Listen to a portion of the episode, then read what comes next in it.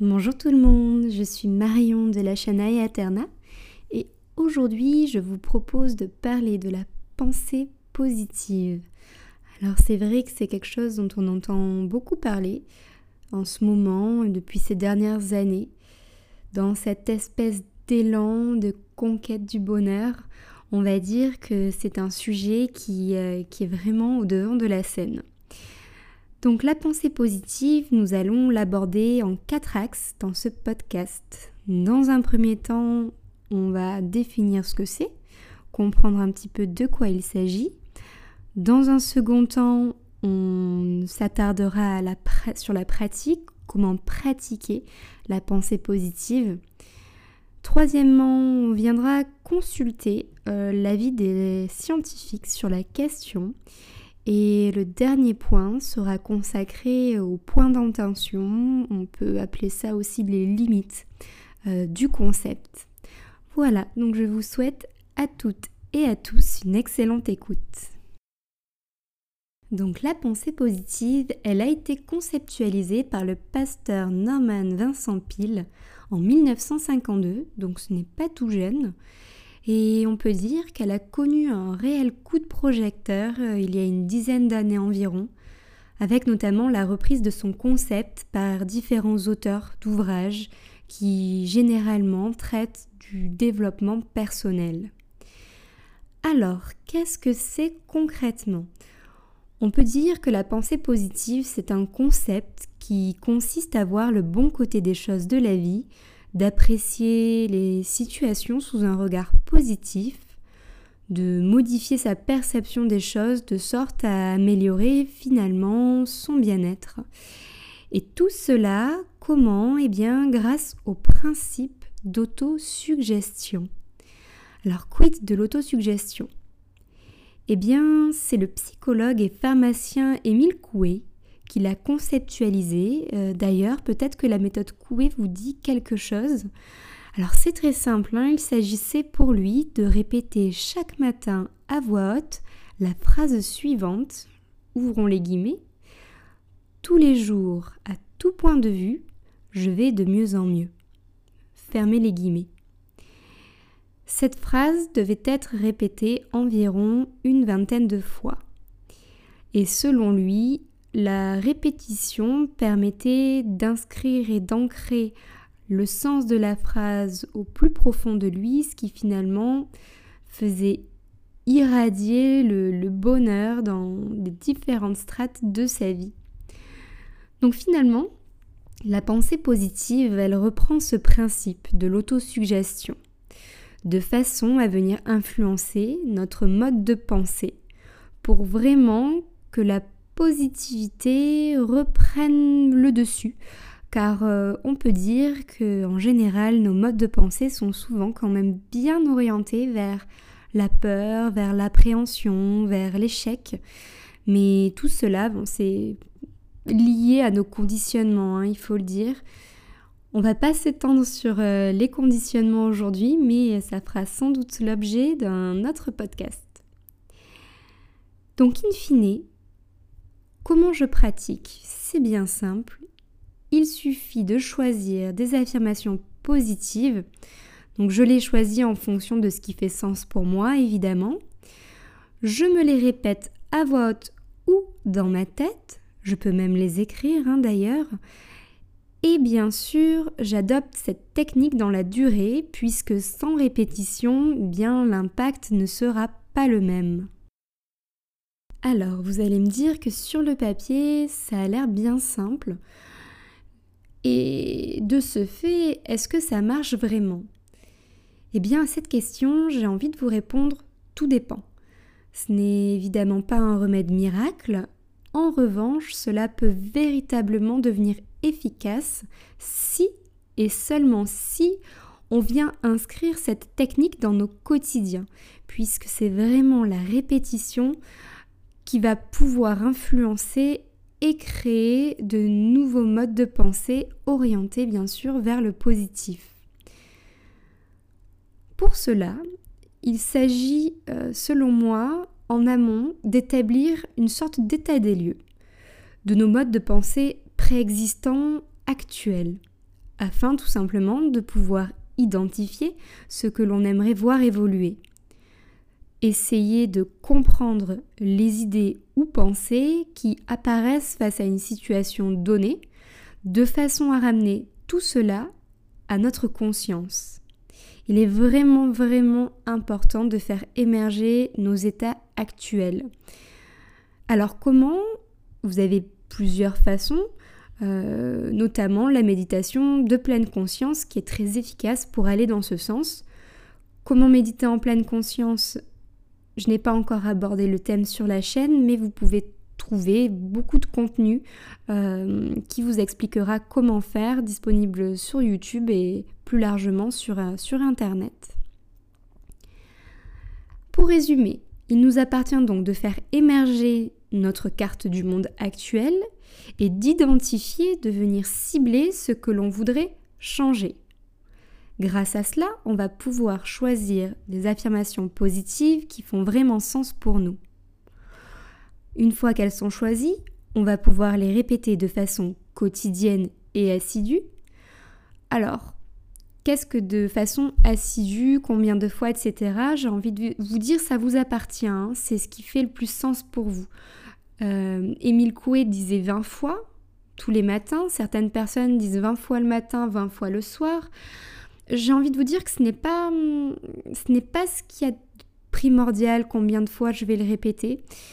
Ce qui est important, vraiment fondamental pour que ça marche, c'est l'intention que vous allez mettre dans l'affirmation euh, de ces phrases ou de ces mots puisque dire des mots pour dire des mots, cela n'aura vraiment pas de grand impact.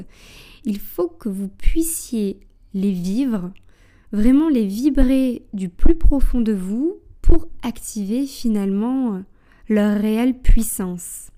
Et ça, c'est absolument fondamental. Je dirais même que pour moi, c'est la clé de la réussite, de, de l'application de la pensée positive sur la pensée positive, vous avez beaucoup d'ouvrages qui sont disponibles. Je n'en ai pas un à vous préconiser euh, plus qu'un autre. Hein.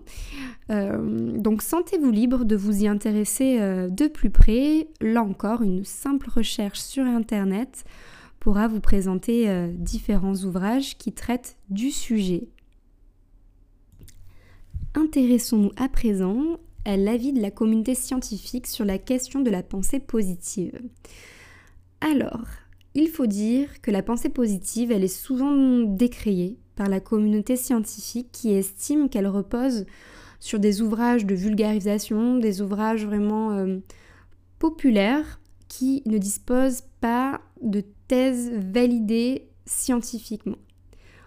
Pourtant, Pourtant, cela n'empêche pas plusieurs expériences d'être menées, des expériences qui, vous allez le voir, ont bel et bien démontré les effets bénéfiques de la pensée positive sur la santé mentale de l'individu et par extension sur sa santé physique. Nous avons par exemple une première étude qui a été menée deux années durant sur 6044 adultes de plus de 50 ans. Ça se passe aux États-Unis, dans le Michigan, et cette expérience, elle a montré que les personnes qui pensaient que leur vie leur réservait de belles choses, eh bien, présentaient un risque réduit de crise cardiaque. Donc on peut dire que, selon cette étude, l'optimisme permet euh, de, nous préserver, en tout cas de, prévenir ce risque, ce risque-là, ce type de pathologie. Nous avons ensuite une autre étude américaine qui a été menée cette fois auprès de 660 personnes et cette étude, elle a quant à elle montré que l'optimisme et la pensée positive permettaient de vivre plus longtemps et en meilleure santé. Alors en effet, tous les participants à l'étude qui avaient une vision plutôt positive du vieillissement ont vécu en moyenne 7 années de plus que les participants qui étaient plus pessimistes à l'idée de vieillir. Donc là aussi, c'est assez probant. Concernant la santé mentale, il y a une autre expérience française cette fois, euh, qui a été menée à l'Université de Lorraine sur un échantillon de 44 étudiants. Donc cette étude, elle a prouvé l'efficacité des répétitions de phrases positives comme outil dans le traitement de troubles psychologiques comme la dépression, l'anxiété ou encore le stress. Alors pour cette expérience, les chercheurs ont envoyé des textos positifs tous les matins aux étudiants concernés. Ces derniers devaient se répéter ces phrases, les phrases reçues trois fois. Et au bout de 15 jours seulement, les scientifiques ont pu constater une baisse significative de l'anxiété et des symptômes dépressifs qui avaient été observés en amont chez les étudiants participant à l'étude. Pour faire un état des lieux de ce qui vient d'être dit, euh, on peut considérer donc que la pensée positive n'est pas validée encore par la communauté scientifique. En revanche, de plus en plus d'études tentent à prouver euh, l'efficacité de cette pratique, en tout cas pour les études que nous avons évoquées. Puisque maintenant, sans transition, nous allons nous intéresser aux limites et aux points d'attention de la pensée positive. Et euh, on peut considérer que même si la pratique euh, va amener de bons résultats, ça va être principalement chez les personnes qui disposent à l'origine d'une bonne estime d'elles-mêmes. En revanche, la pratique de la pensée positive ne profiterait pas aux personnes qui manquent de confiance en elles et cela pourrait même venir aggraver leur état d'esprit. Et toujours selon cette étude, cela pourrait aussi mener ces personnes à des comportements irresponsables, notamment en matière de décision financière. Donc ça, c'est quand même euh, quelque chose qu'il faut bien prendre en considération. D'où l'importance de faire un travail global sur soi. Euh, vraiment, euh, comme je vous l'ai dit en amont, prendre le temps de faire émerger cette carte du monde, voir si on est prêt ou pas et faire vraiment les choses dans l'ordre. Ne pas s'imposer en fait cette pratique-là s'il y a des choses à régler euh, en amont et qui nécessitent une psychothérapie ou passer par d'autres types de thérapies, enfin des choses plus en profondeur puisque finalement la pensée positive c'est quelque chose d'assez facile, c'est mis à disposition, mais on peut rapidement être confronté à un sentiment d'échec euh, si cela ne nous profite pas, alors qu'en fait on n'est tout simplement pas dans les bonnes dispositions pour commencer euh, la pratique. Donc faire en sorte de voir le bon côté des choses, c'est très bien, mais il faut faire attention. Il faut faire attention de ne pas tomber dans ce piège de l'injonction au bonheur. C'est vrai que de plus en plus, euh, et notamment sur les réseaux sociaux, je pense par exemple à Instagram, on, a l'impression qu'il y a une sorte de perfection euh, qui émane de personnes qui tiennent certains comptes. Alors c'est fabuleux, mais il faut prendre conscience que c'est une construction et bien souvent, eh bien ça ne reflète pas la réalité. De ce fait, nous avons une perception faussée de la réalité avec finalement bah, tous ces gens euh, dont on consulte les profils qui ont l'air complètement épanouis et heureux. Et finalement, cela peut nous ramener bah, à nos propres failles et à notre incapacité à se sortir d'un mauvais pas ou d'une mauvaise période, tout simplement.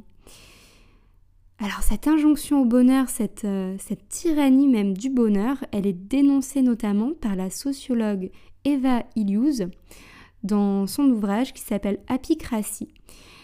Et c'est un ouvrage qui mérite d'être lu euh, puisque ça remet un petit peu les choses en place. Ça dit notamment que la tristesse, la colère, la peur font vraiment partie de nous d'une façon intrinsèque en tant qu'être humain et qu'il est important de vivre ces émotions, de les accueillir, de les accepter et de les vivre pour de vrai. Nous avons le droit euh, d'éprouver de la tristesse, de la colère ou de la peur et nous avons le droit de ne pas être dans cette abondance de bonheur qui semble découler de tant de personnes. Donc ça c'est vraiment important pour remettre les choses en place. Donc in fine, la, pensée positive, c'est un très très bon outil que nous avons à disposition. Il faut être vigilant au niveau de la pratique pour avoir des résultats, hein, j'entends. Il faut bien faire un état des lieux, savoir si nous sommes en capacité actuelle euh, de, la, pratiquer.